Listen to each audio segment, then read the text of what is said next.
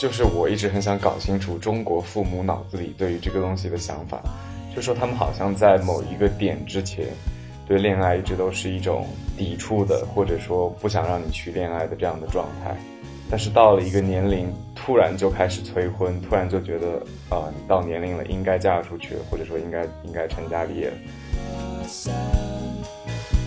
如果要就是总结出一条我将来会对我的孩子说的话，或者说是。一个做法的话，可能就是要去告诉他们，你的你的爸爸妈妈，你的你原来的这个家庭一直都是在这里的。一些电视剧、影视剧，它就会有一些那种范式，好像在告诉你说，嗯，谈恋爱应该是什么样的，还有一个模式在那里面。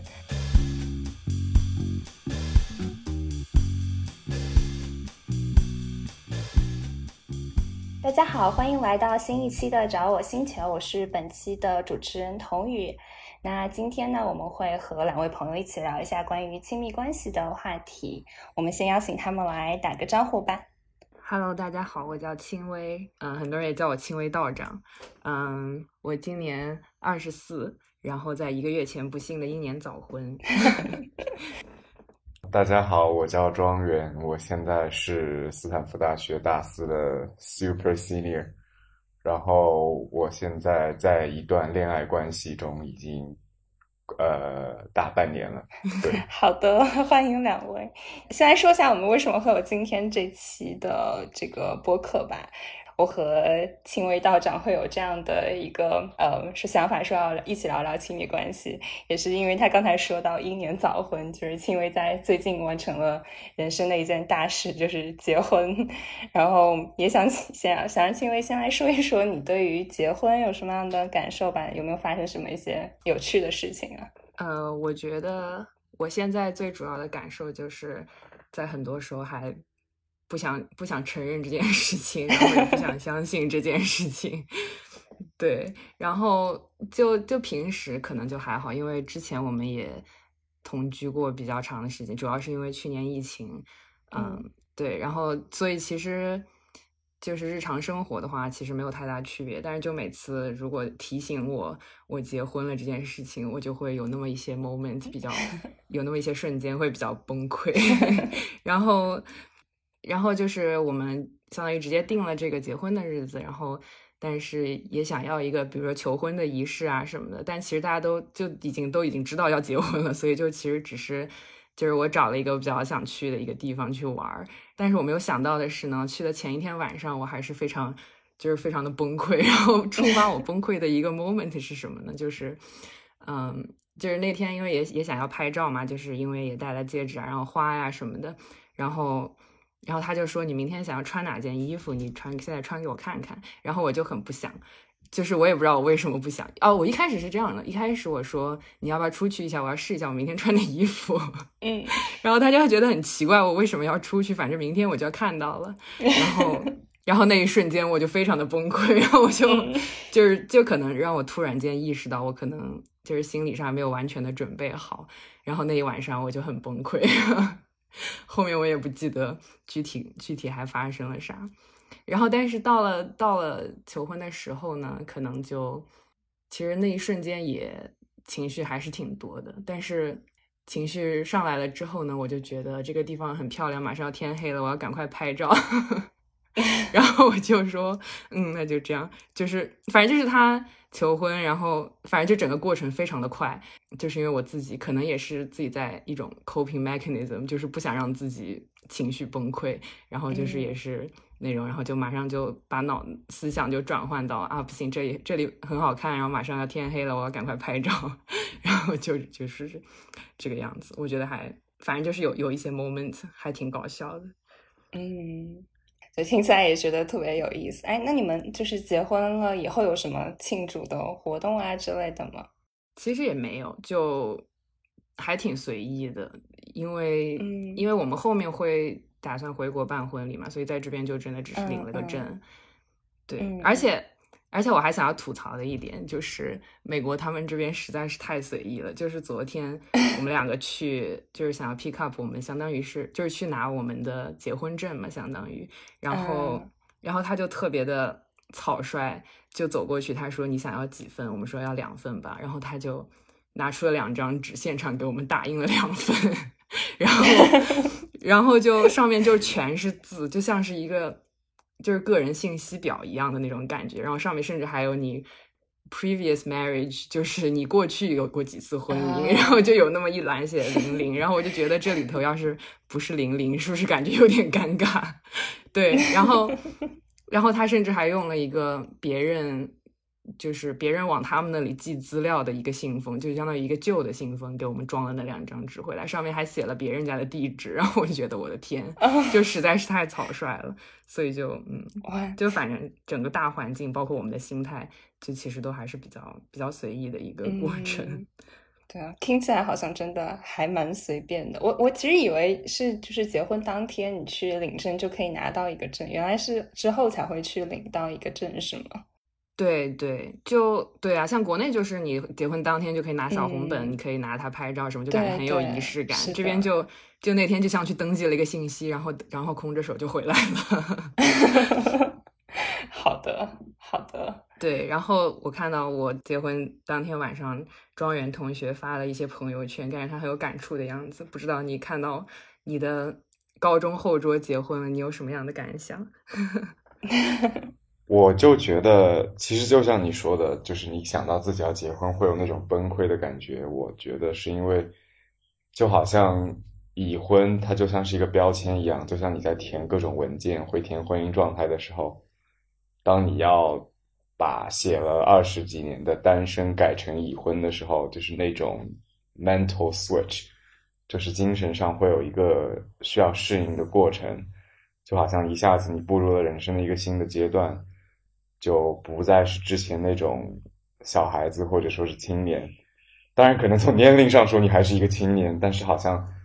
从这个社会功能或者说社会社会角色上。就进入到了一个完全不同的状态，所以对我来说，我自己会觉得二十四岁，或者说其实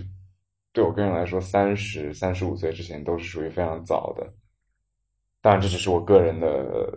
我自己的一个想法，所以我当时会一边是非常的震惊，但同时，呃，他这又是人生不得不去对大多数人来说不得不去完成的一件事情。呃，它肯定也是一件喜事嘛，不能说是不得不完成吧。所以另一方面也是，其实对这件事情感到很呃惊喜吧，就是一边是震惊，一边是惊喜，是这样子的。对，而且也觉得确实是一件很 wholesome、很圆满、很美满的事情。嗯，对。我我其实也觉得很很惊讶，因为我跟青薇认识的时间虽然不长，但是就是我知道我们是大概同龄人嘛。然后，呃，我那天就是突然听到青薇说她要被求婚了，对我记得好像是我们要开一个会，然后突然听到说她要被求婚了什么，然后我就我我就觉得哇，还蛮震惊的，因为我好像还没有习惯，就是周围跟我年龄差不多的人，然后要迈入婚姻了这种感觉，就是就还蛮蛮。奇妙的那个感受，对，嗯，还有一个层面就是，我觉得，因为我也见过秦薇的男朋友，就是我也见证了他们的，至少说在网上见证了他们 这个所谓的爱情长跑，可能称不上长跑吧，就是说见证了这个过程，然后我就会觉得，好像说，其实大多数人结婚就是没有一个所谓的一个某一个瞬间，或者说是一个。很神奇的一个时刻，其实好像就是慢慢慢慢到了那样的一个地步之后，嗯，然后就觉得哦，那我们去结婚，那我们领证吧。所以说，可能对当事人来讲，其实是一个很自然的过程，但是在旁观的人眼里，就会觉得，哎，怎么突然一下你们要结婚了？本来明明不是在谈恋爱嘛，嗯，就会有这样的一个感觉，对，对，没错。对，其实其实这个这个其实对我来说也不是那么的自然，因为因为首先就是庄园可能知道，就是因为我男朋友比我大四岁，然后就是他身边的人可能结婚啊，包括他爸妈朋友的孩子结婚的就特别特别多，这其实还挺多的。然后然后我这边的话，我觉得我们一个就是就像刚说的，就刚就一直在谈恋爱，可能谈着谈着就是怎么样，有突然有一个动机要去结婚的。其实我觉得就是属于我在我这里，我觉得比较大的一个动机 还是要跟他一起办绿卡。虽然这样听起来一下子就变得非常的嗯不浪漫了，但是但是我觉得确实就是在我心里，我觉得。有这样一个动机还是比较重要的，可能他可以更好的帮我去，就是推进我迈出这一步吧。否则的话，我可能也会更更多的犹豫，或者说，嗯，就是觉得也可以再等等啊，或者什么的。对，因为确实就是对于我们这个年纪，就比如说二十四岁，嗯，其实确实不是特别着急。对，嗯，我觉得这还蛮有意思的，就因为你刚刚也说到。你去民政局拿那个结婚证的时候，它发出来像是一个法律文件，就是密密麻麻的白纸黑字那种。对，所以可能这就从一方面说明了结婚，它本身就是一个民事上的或者说法律上的一个程序，只不过是在我们的脑海里把它想象成了一个，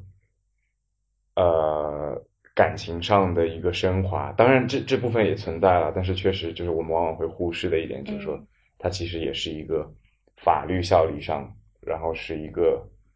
呃，就是说是 legally binding 的一个东西，就是是，对，对，对我特别同意庄园这个。看法，因为我们要我在准备这一期节目的时候，其实我去查了一下百度上面对于婚姻的定义是什么。他说，其实婚姻就是男女双方在平等自愿的基础上建立的长期契约关系。然后就会发现，这个定义其实和爱情好像没什么关系，就是它是一个就是你刚才说的法律关系，好像契约关系这种感觉。对，但是我觉得。过去的一两个月经历了这么多以后，我觉得就是把它浪漫化，包括就是把它就就觉得它是爱情啊什么的，就是把它有很多这样的浪漫的词汇加在里面，包括大家就会举办，比如说很盛大的婚礼啊，然后也会送礼物啊，然后买钻戒、鲜花什么的。我觉得很大程度上就也在也是在帮助我们，因为我觉得这是一个很大的嗯。很大的一个决定吧，在人生里面，然后，然后这些把它浪漫化的这个过程，其实，在某种程度上可以帮助我们去迈出这一步。就像，就比如说像国内的小红本吧，其实就就会让他感觉不是那么不不那么纯粹是一个法律上的一个程序。但是这边的这个，我就觉得，就其实昨天 拿到那个证，我也挺崩溃的。然后就对 对，我觉得就是适当的一些，比如说，就是。庆祝的手法，包括把它的意义把它浪漫化，还是比较有必要的。否则的话，我觉得这个真的很难有勇气去做这样的一件事情。所以你在国内领证的时候，会有一些庆祝的仪式之类的吗？呃，我我也不是，也不是啦。我的意思就是，相当于国内的他把这个证件做的比较有仪式，相当于上面有两个人的照片啊什么的。然后包括他们会应该是会印指纹吧，反正就是有一些这种。然后包括国内的大家也习惯，就是会举办一个比较大的婚礼，嗯嗯，对，我觉得这些都还是挺有必要的，尤其是就像我之前说的，在在求婚的那一瞬间，然后我就觉得啊，这个地方真好看，要拍照。我觉得如果如果不是在那个地方，只是比如说在家里或者什么，我可能就会崩溃到停不下来。对，仪式感还是蛮重要的。是的，对我刚刚也想说，就是。觉得你刚刚提到勇气的那个点特别有趣，因为我自己是会觉得说，不管爱情还是说嗯结婚，其实都是要有勇气的。我自己就觉得说，可能有的时候我在这个方面的勇气就不会特别的 充足的这种感觉，然后一直还包括到现在，我其实一直还是有一点恐婚的那种感觉，一直我会觉得说，可能我至少到现在为止是没有准备好迈入婚姻的这个殿堂的。然后，尤其是就是刚刚提到了，在看到周围的人，可能尤其是同龄人，好像就是开始可能慢慢的都有就是往婚姻的这个方向迈进的时候，其实稍微有一点压力的。不过还好，就是可能我爸妈那边没有给我特别多的压力。对，对，说到这个，我还挺想问青薇，就是你在比如说你家里的长辈，我不知道是你先告诉他们说你要结婚，还是你们怎么样有一个沟通的过程？他们听到以后有什么反应吗？呃，其实其实我谈恋爱的时候，这从这段刚开始的时候，我爸妈就是知道的，因为他跟对方的家长其实他们原来认识，然后他们就就后来他们就突然间惯的变得关系特别特别的好，然后就 就因为我们俩都在美国嘛，然后他们在国内可能就会也会经常一起吃饭啊啥，就感觉比我们更快的变成了一家人的感觉，然后对，然后就。然后就其实可能从两三年前，因为我们一共谈了相当于到现在快四年吧，然后可能从两三年前就开始问我们有没有什么计划或者什么的，反正就因为我爸妈，尤其是我爸，就是对于结婚这件事情还是有比较传统的看法吧，就是就是他他觉得你应该怎么做，他就会想要让你去那么做的人，然后然后他就一直。嗯，就一直很想要我们赶快结婚生孩子这种感觉。对，OK，那那你会有压力吗？听到就是他说 很快结婚生孩子这种的，嗯，会的，会的。尤其是他们的态度就是说，觉得对这个女婿非常的满意，然后，然后，然后，然后就反正每每年，因为之前我上学寒暑假每年都会回国嘛，然后。他们就就会遭遇一波这样的催婚，然后我就会非常的非常的生气，很暴躁。然后其中有一次还甚至其实那时候还搞得我和我男朋友也闹闹别扭。对，嗯嗯。然后这一次，嗯，从国内，因为我去年年底也回国了，从国内回来之后，其实回回美国之前，其实嗯就已经反正就是说说明白了，就是这次肯定很快就快要结婚了，然后。也是因为他们也知道要什么办绿卡什么这些事情，然后，然后反正就大家都心知肚明吧，对。所以，所以听起来好像父母的这个特别自然的，好像过渡过来了。对我刚想问这个问题，是因为我觉得好像蛮多父母可能会在听到说要恋爱或者结婚以后，会有蛮不一样的反应的。对我来说，因为我还没有结婚，但是我我印象中，我第一次就是谈恋爱的时候。我妈妈的反应还比较正常，就告诉我可能说要保护好自己啊之类的，要看清楚啊之类什么的。然后我爸爸的反应是比较激烈的。我我其实在想，他可能觉得，呃，谁和我女儿谈恋爱，他都他都可能不是特别的满意那种感觉，就是有老父亲的那种对于女儿特别担忧的，所以他当时就是反对反对反对，就是不管说什么，他就，但是他可能其实也左右不了我的就是想法，就是他可能他的态度就是一直还比较反对的，对，还蛮有意思的。我现在想起来，嗯，我不知道张元友会和嗯父母去聊，比如说。自己恋爱啊之类的这样的沟通吗？呃，非常少吧。我尽量还是会把这些东西就是 keep it to myself。我其实我本来和父母的沟通就不是很多，然后特别是在恋爱这方面，呃，就我并不觉得他们能够给到我很多让我幸福的建议，因为 他们自己很多事情没有处理好。但是我还是会和他们通知一下，或者说什么，然后他们也还是会和我说一些东西的。特别是主要是我爸爸，呃，他和我说的强调的最多的一点就是，这是一件大事情，一定要 深思熟虑，想清楚，不要草草率率、茫然的就去迈出一些。做出一些 不可撤销的事情，就是类似于这样子的。反正他就一直让我谨慎哈，这也是从他自己的自身经历发出的一些建议。我觉得对。其实我觉得很多女生的，尤其是爸爸，可能对这件事情其实还是需要一个心理接受的过程的。然后我觉得我爸实在是接受的太快了，然后那个时候我也我也很难过，就感觉。就因为我觉得他不应该接受的这么快，但是他接受的太快了，尤其是就是就包括我刚刚说的，之前有一段时间，也就是有有一点闹矛盾啊什么的，然后反正他们就显得好像就觉得我不应该瞎胡闹啊什么的，反正那段时间我也是非常的受伤，因为我觉得他们不应该这么急着想把我 嫁出去。就是我觉得这个这个事情上，男生女生的话还是蛮不一样的。嗯嗯，就像青薇说的，肯定是对于女生的话，会更多的有那种保护的，或者说是不想让她离开的那种感觉吧。像我作为一个男生的话，这方面就还好。像我妈对我就是说，呃，你开心就好，就这这点我觉得还蛮不错的。其实，就她不会对我的对象有有过多的挑剔或者说是指责。嗯嗯。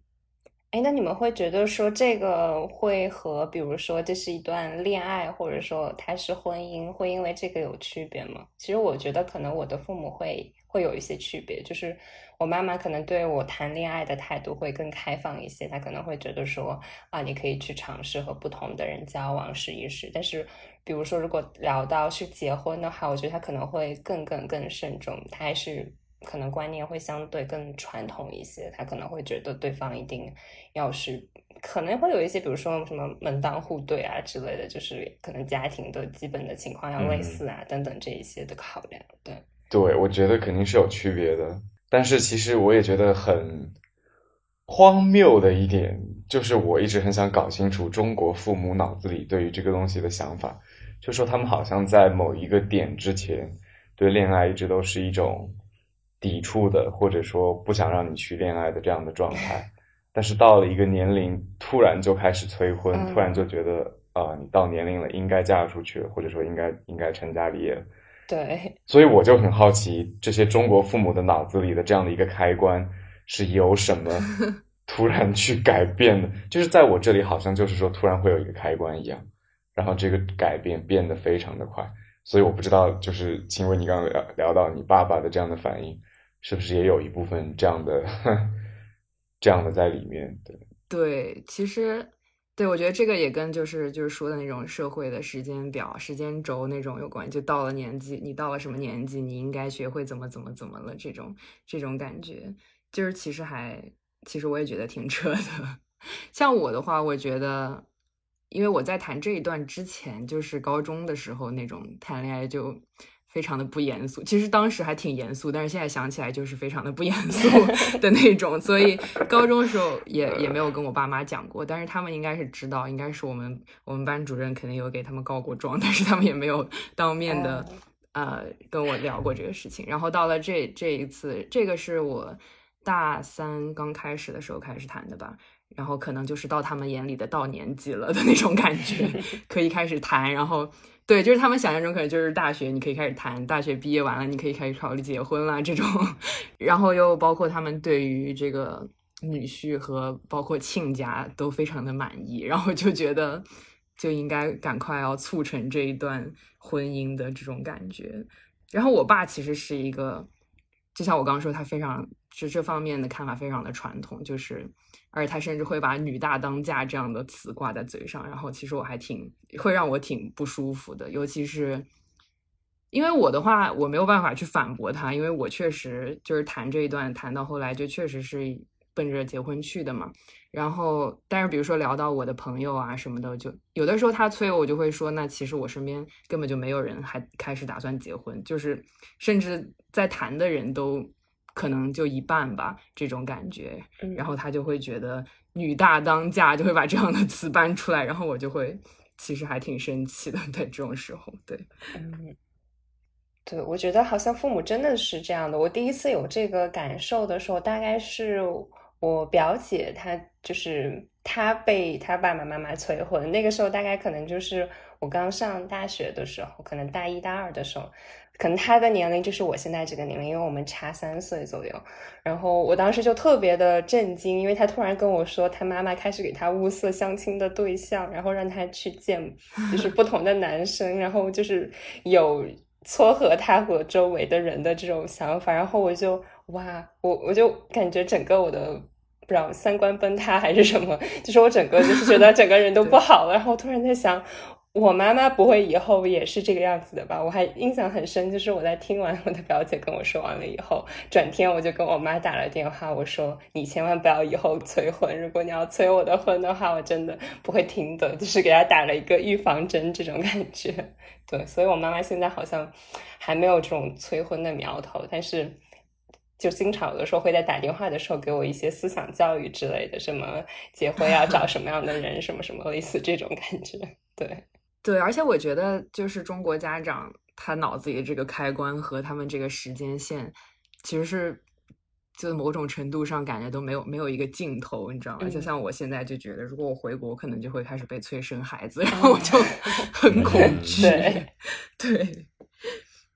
那我们其实就很多还经常聊到说，原生家庭对于我们亲密关系啊，或者不管是找另外一半或者结婚之类的，好像都蛮大的影响的。我不知道你们的感觉是什么样子，会觉得自己家庭，嗯，父母的关系之类的，会对自己的在亲密关系中的影响很大吗？对，我觉得这个绝对是占了非常非常重要的一部分的，就包括我自己，因为我自己的家庭环境，我在很长的一段时间里都是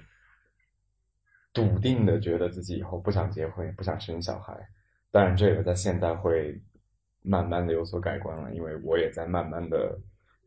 从这个阴影中走出来。嗯但是我觉得这个东西绝对是，呃，对一个人的婚恋观或者说是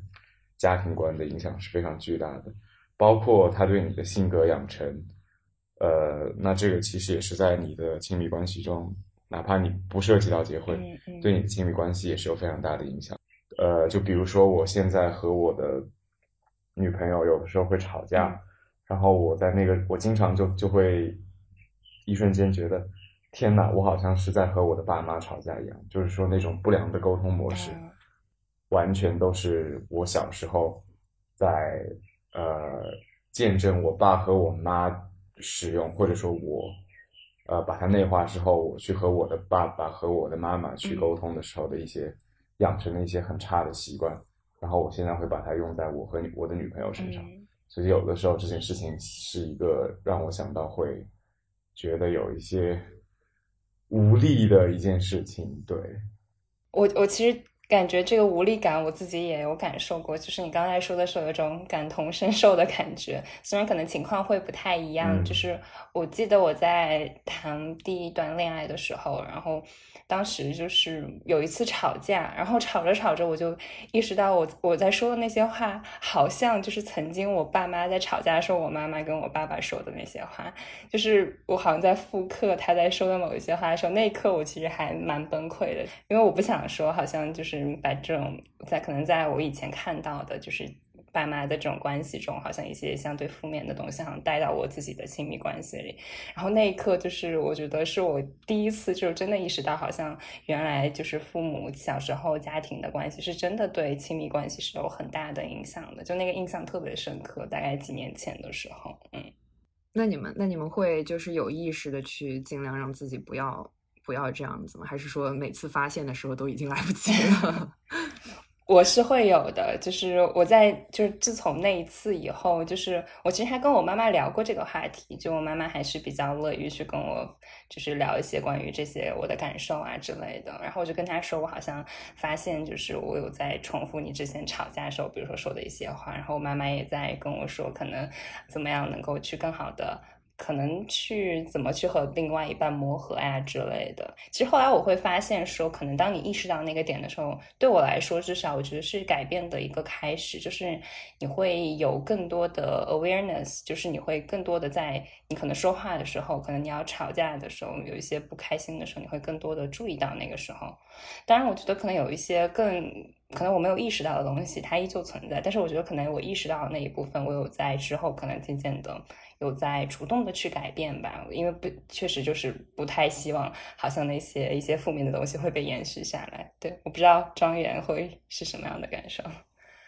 嗯，我还蛮同意的。就是说，首先意识到问题的存在是解决它的第一步嘛。嗯嗯然后我觉得，就其实去克服童年或者说是家庭环境给你带来的一些影响，是一个 lifelong project，是一个你一生都要去做的事情，而且就是远远绝对不仅限于亲密关系这一个部分嘛，是整个人生想要过得开心的话，都必须要做的一件，必须要迈过的一道坎。所以我觉得，我至少从我自己来说，因为我本来恋爱经历也不是非常的丰富，其实只有是在这一段时间比较长，然后比较严肃认真的一段恋爱中，嗯我才真正的意识到，呃，这些问题的存在，呃，因为我们的情感之路也比较坎坷，所以就是中间会有很多需要自己反思、需要去想着去怎么去修补的一些地方。所以在这些时刻，呃，就也是逼迫着我去进行了很多的 self reflection，去审问、审审视自己，然后去呃去做一些思考吧。所以我觉得。嗯，我觉得这还是一段比较正面的关系吧。从这个角度来说，至少说它会，呃，让我去有了很多之前没有想到的一些 perspective，或者说是 insight。然后我也觉得我有在比较积极努力的去做一些改变，因为我会平时会就是会看一些比其他的心理公众号上的一些关于恋爱的文章啊什么的。然后我会去，就是比较用心的去记下来他说的一些解决方法啊，或者说是什么的，然后会会有在慢慢慢慢，就是可能说，呃，短期内很难看看出改变，或者说好像你觉得其实还是在原地踏步，但是我相信 wishful thinking，就是我相信应该还是会在朝着正确的方向发展的。对，就是它必定是一个漫长的过程，但是。就是要做好这样的准备的。可以，我感觉我认识庄园这么多年，很少见到他如此正能量的 一同一同感言。确实，因为之前的话，我的畏难情绪会非常的重，就特别是在亲密关系这一方面，就是我会很害怕去做出一些很大的 commitment。呃，所以说遇到一些问题，我的第一想法就是，呃。直接结束这段关系，而不是去进行一些，呃，努力去去去修补它。但是我会觉得，就也是确实就是在过去短短的几个月里吧，呃，我在这方面会有一些比较大的思想上的转变。对，嗯嗯。我觉得我们刚才好像在聊的，就是会感觉说，其实亲密关系是也是一个成长的机会。然后我们在这个可能反思啊、学习的过程中，可能也是在一个逐渐学习到底怎么样去谈恋爱，怎么样去找另外一半这样的一个感受。对，嗯，庄园提到的这个畏难情绪，我感觉我其实也还挺有的，但是就是我我的我的就是。我也知道，我有很多就是原生家庭带出来的不好的习惯，包括沟通方式啊。因为因为我爸妈其实从小，我从小他们吵架也很多，然后嗯，然后我爸其实性格整整体来说也算是比较偏激的一个人，然后。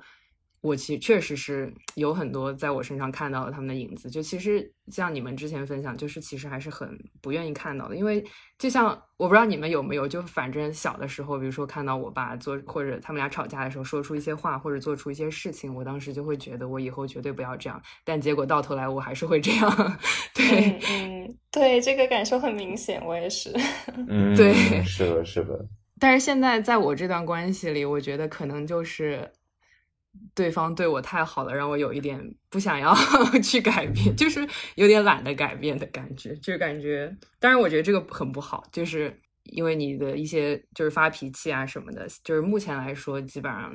都是他包容我特别多，就像我基本上都是吧，他包容我。但是我觉得长远来看，可能还是需要一些改变。但是我现在感觉没有没有什么没有什么动力。对，你这是凡尔赛吗？在。有一点，有一点，但是，但是确实是因为我觉得你要改变一个原生家庭带出来的，不管是你你在亲密关系中的呃这种沟通方式或者什么，包括你生活中自己的一些看法，包括观念，其实都是非常难的一件事情。就因为他从从你从小就根深蒂固的感觉，但是这改变起来其实还挺难的。我觉得，对，确实，我觉得我需要克服一下这个畏难的情绪。对，但是我觉得很重要的一点就是，一方面自己的改变是非常重要的，但是另一方面，对方在这个过程中给你的耐心和包容也是非常重要的。其实，对，嗯嗯，所以我觉得，如果就是如果是换一个人的话，我肯定没有那么快可以结婚，因为因为我觉得我自己的问题还挺多的。就是怎么说呢，在在谈这一段之前，我都没有意识到我是一个这么。作天作地的人，我都觉得我，我一直都觉得我性格挺好的。然后我什么去？嗯，是的，对。然后，然后就是突然间就就突然觉得自己怎么会是一个这样的人，而且就而且这个事情也就在我就在我恐婚崩溃的时候，我就一直对自己说的一句话就是，反正我也可能没有更好的选择了。对，就让我想起了就是学上学的时候，就是老师会说你。有的时候在克服一个情绪的时候，你可能会给自己一个常用的 phrase，就常用的一个短语。有的人可能就说啊没关系或者什么，就反复对自己说这句话就 OK 了。然后我突然间就就学会了这个技能，就是每一次恐婚的时候，我就对自己说，反正我可能也没有更好的选择了。对，这我觉得也是比较好笑的一点，就是婚结婚这段日子一个新发现。对，我觉得其实可能因为嗯，听起来你和你的。就是老公其实也有很长一段时间的磨合了，所以你们俩其实就是互相在包容的。我觉得是可能在这个过程中是慢慢会就是会找到一个大家彼此舒服的地方。因为我最近在就有看到一个就是应该是一个播客节目吧，然后也在聊说怎么样证明好像是比较爱对方的。然后我就记得那个人在说，可能嗯，当对方不好的时候。到底能不能够去接受对方？因为可能好的东西大家都喜欢，所以可能就是在有一些小情绪啊，或者是有一些可能彼此有有可能看不惯的一些地方的时候，然后依旧是能够觉得哇，你还是很可爱啊，或者是你还是很很好啊，我还是很喜欢你啊，然后能够去包容彼此，那个就是真真的很证明对方很爱你啊。所以我也觉得刚刚其实是在凡尔赛。对，那我们刚才其实还蛮多聊到，就是说父母啊，就是对我们亲密关系的影响，这个原生家庭对我们的影响。那我还蛮好奇，就是比如说在你们的成长过程中，有没有收到过来自父母的关于亲密关系的一些教育啊？或者说，比如轻微，因为最近刚结婚嘛，有没有婚前父母有嘱咐你啊一些什么东西之类的这种心理建设之类的呢？就像，就是我之前可能也提过，就是我爸妈就是反正就对于我这一段恋爱，包括婚姻，就是非常的举双手双脚赞成的感觉。然后他们可能就可能，其实我跟我爸妈本身，呃，就是情感上的沟通也不是特别的多，有可能我们都是比较稍微有一点点别扭的那种，而且就大家也都比较情绪化，就就就会去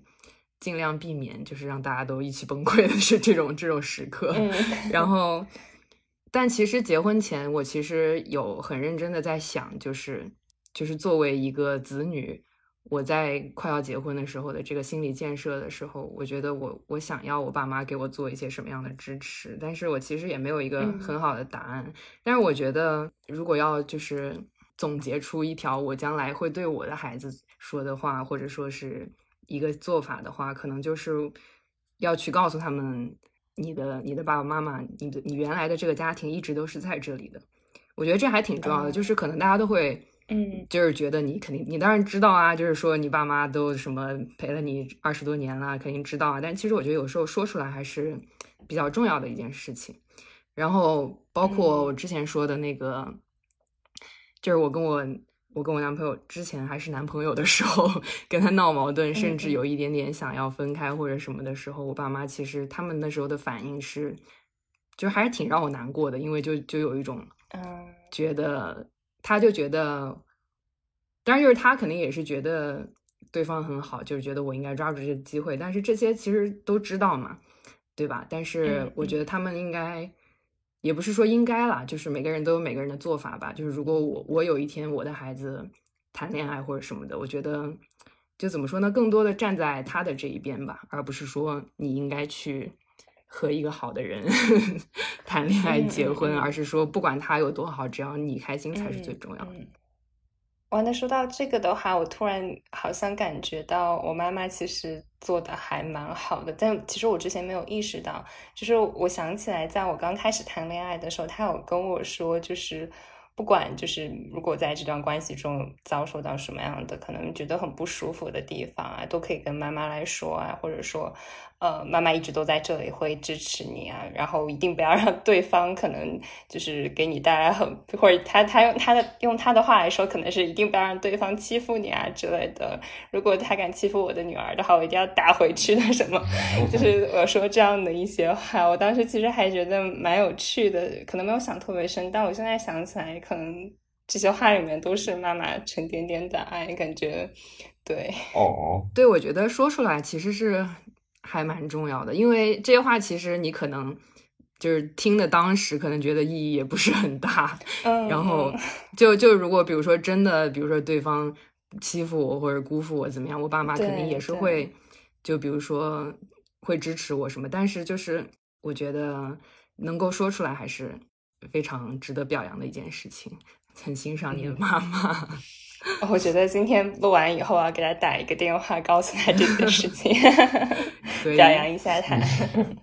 接下来还想聊一个，就是呃，我不知道你们都有没有听说过，就是之前一段时间都有一个新闻，大概是讲，就是现在相亲平台，然后都会去嗯看学历什么的，好像是说有一个专门给九八五的这样的高材生，就是一个婚恋的这样的平台。我不知道你们的感觉是什么，好像就觉得说。婚姻也开始有点，嗯，或者说去找对象有点开始内卷的这种现象。对我感觉这个“内卷”这个词放在这里，其实还挺合适的，就意外的很合适。就就不管是，就我觉得经常会就会觉得大家觉得你要找对象就要找一个很好的，或者说至少是在你的层面上很匹配的里面比较好的一个选择，要不然你就别谈了。就这种，就这种感觉。对，因为我自己没有过这样的经历，所以我我不知道，嗯，就是如果如果你和一个和你仿佛在大众眼光里没有那么匹配的人谈恋爱的话，会不会遭受到一些各种压力啊什么的？对，或者就是我觉得现在人对于恋爱的恋爱关系和婚姻的要求也越来越高了，就是你就是学就是觉得对方应该就是跟我很合得来。当然，我觉得这个这样的追求是好的，因为这样也有利于，因为毕竟你们要一起过一辈子，就是你肯定得很合得来，你才能过得更加快乐。嗯，但是就某种程度上就会让大家更加的恐婚，就觉得要找一个那么合得来的人，其实非常的难。嗯嗯，对，我觉得就是提到了两方面嘛，一个是所谓的门当户对，或者说是就是外界对于。什么样的人应该在一起的一些期待和压力，这个东西其实我自己也会有一些呃切身体会。因为比如说我的女朋友她比我高，呃，而且还高了不止一点点，就也没有很夸张。但是我就会觉得这个事情，其实我在刚开始，就虽然我知道作为一个新时代的。新时代的青年，我我我我的理性上我是完全不在意这些东西的，但是毕竟还是生活在这样一个大环境里，呃，虽然说我有了很很长时间的不去在意外界眼光的这样的锻炼，但是比如说真的一起出去在地铁上，或者特别是在大城市，像在北京这样子的地方，嗯。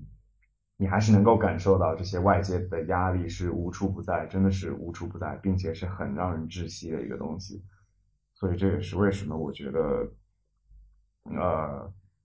在大城市里是，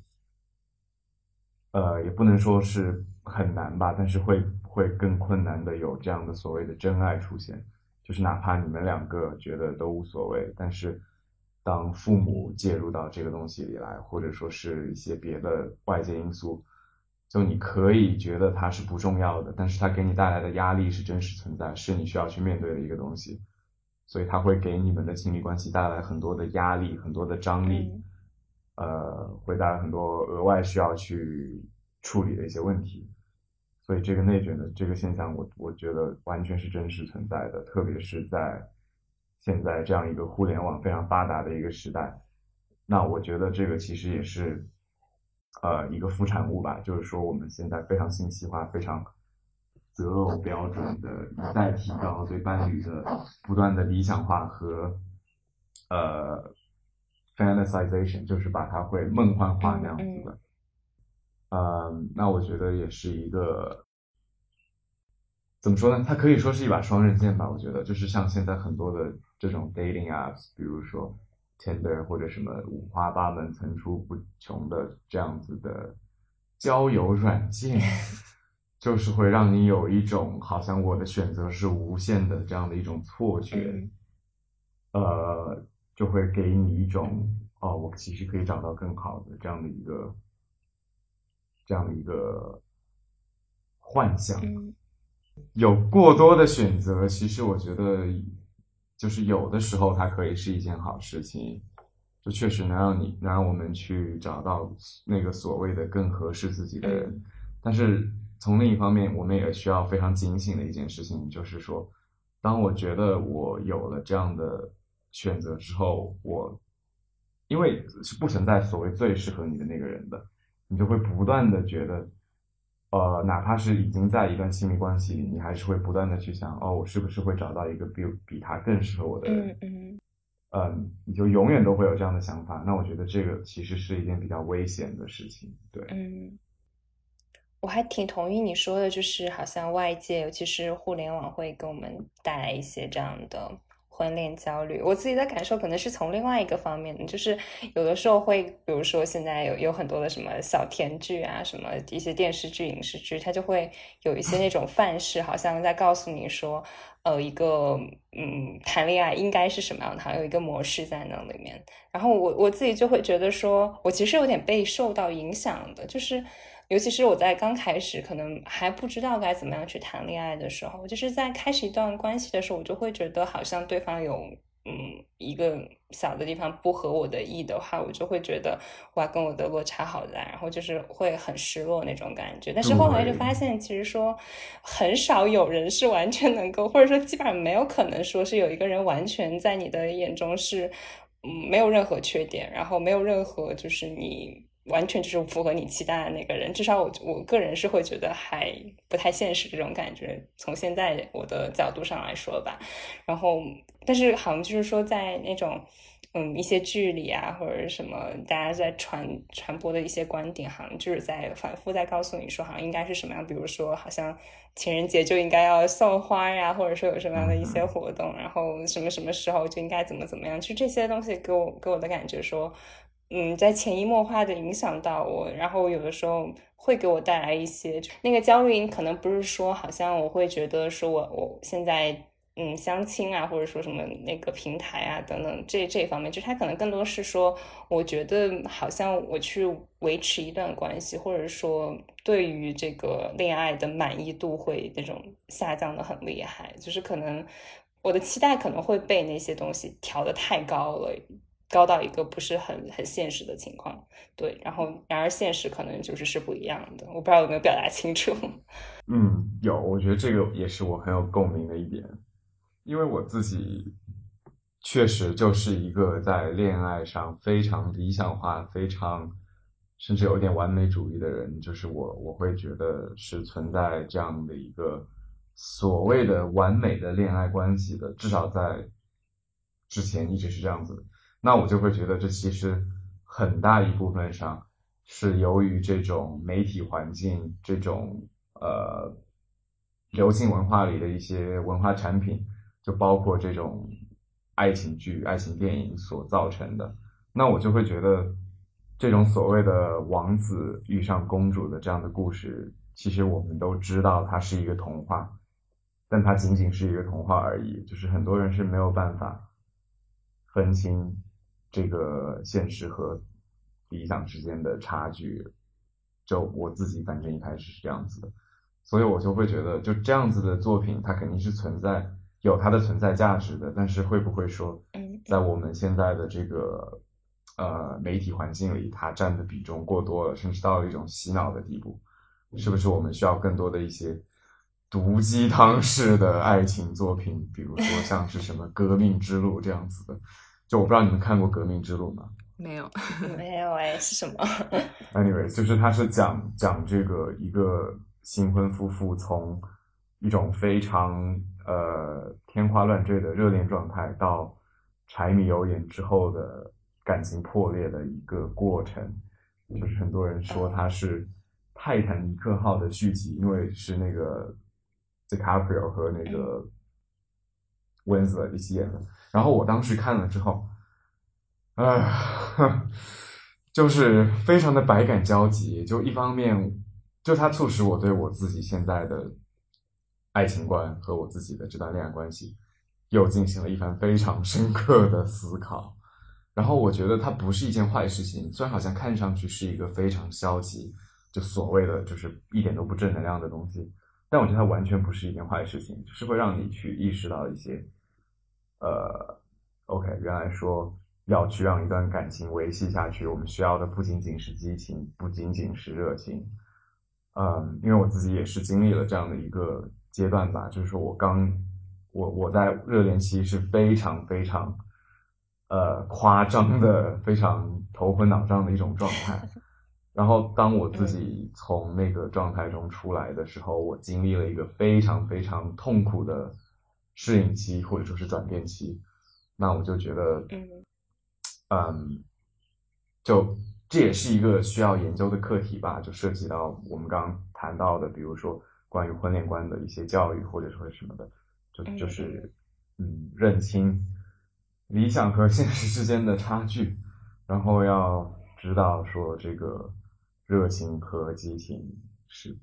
并不是一个恋爱关系中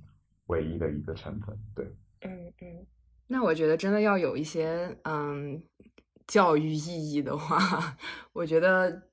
就像你你刚刚说的那个剧，它相当于是热恋之后被柴米油盐。就是那种很无聊的每每天的生活被打破了的一个爱情故事，但是不知道有没有那种，就是说怎么样让你 survive，就是让你们就是度过或者说能够适应，嗯，这种比较平淡的生活中还能保持这个这个亲密关系的这样的作品，不知道会不会有可能比较难。但我觉得对，嗯，我觉得还有一个就是焦虑，也不是说焦虑吧，就相当于是这个。标准模式化的亲密关系的这种刻板印象的来源，就是我觉得网上有很多那种讨论，就是在这种情况下，你的男朋友会怎么做，就是会有这样的比较。不知道你们有没有看过？就是就甚至我觉得，就甚至我觉得，就是比如说，可能女生之间聊这些聊的会比较多，就甚至就是跟人聊天的时候都会说啊，我男朋友那天发生了这样的一个情况，然后他是这样反应的，你觉得这个反应对吗？就是会。就是会，或者说他应该这样反应吗？或者就或者说你男朋友如果碰到这样的会怎么反应呢？就是会有这样的比较和讨论在里面。就是比较是一切焦虑的来源，我觉得对。然后就慢慢的就会就会觉得他这样子是不是有问题？他是不是不够爱我或者什么的？而且有很多就是什么直男行为图鉴啊什么的。虽然我觉得那些还挺真实的，但是但是就是可能还也会也会就是加剧我们的这个。就是对于亲密关系理想化的这种感觉，对，对的，我我真的我自己是有这个体验的。我我其实是会之前还蛮多看这种东西的，然后还我我之前还有的时候会发给我男朋友 一起看。对，就是好像 我觉得我可能就是之前一直在被洗脑的那个，对，然后就是。会觉得说，一直觉得说，好像有有什么样的一个很对的方式，但是后来可能慢慢成长以后，会发现可能每个人的对待事情的那个处理方式是不一样的，可能要更多的去，比如说问一问他背后做这件事情的原因是什么之类，可能有更多的沟通啊之类的。如果就是只是光看那个结果的话，就有的时候好像会觉得说啊，可能对方不是让你好像。特别满意，但其实可能去沟通下来，其实那那个也不并不能证明什么，说好像不是某一个答案，对方就一定不爱你之类的，就还蛮荒谬的。现在看起来，对。然后说到刚才轻微提到的那个一些什么，嗯，可以去展现，比如说，呃，婚婚后可能更怎么样去能够去 transition 啊，或者说有有怎么样能够持续下去的那个那种。片子，我觉得我我也还蛮蛮想要看的，但是我刚刚在你听你说的时候，我突然想起来，就是之前有看过一个纪录片，叫做《人生果实》啊，我不知道你们有没有看过，在讲的是日本的一对老夫妇，他们就是老年的那种生活，我觉得那个就是老年的一些生活，把它展现出来，对我来说其实有一些治愈的，好像会让我觉得。可能就是变老或者和一个人走入婚姻关系到老年的那样的一个过程也没有那么可怕。对，因为感觉他们在那个里面依旧是会有一些小甜蜜在那里面，可能大家可能两个人是互相在那种扶持的一个状态，反正我觉得还蛮有趣的，嗯嗯，对，就是刚刚说到这一点，其实我又突然想到，好像我们呃也充斥着这种非常极端的，就是说婚姻破裂最终导向一些极端悲剧的一些，甚至是。谋杀什么的都出来的，这样的非常负面的，但是就可能它会在两个极端，你知道吗？就是说，可能是因为它是一个电影的话，它就需要非常大的戏剧化的效果，但可能我们更需要的就是像你刚刚说到的这类成功的，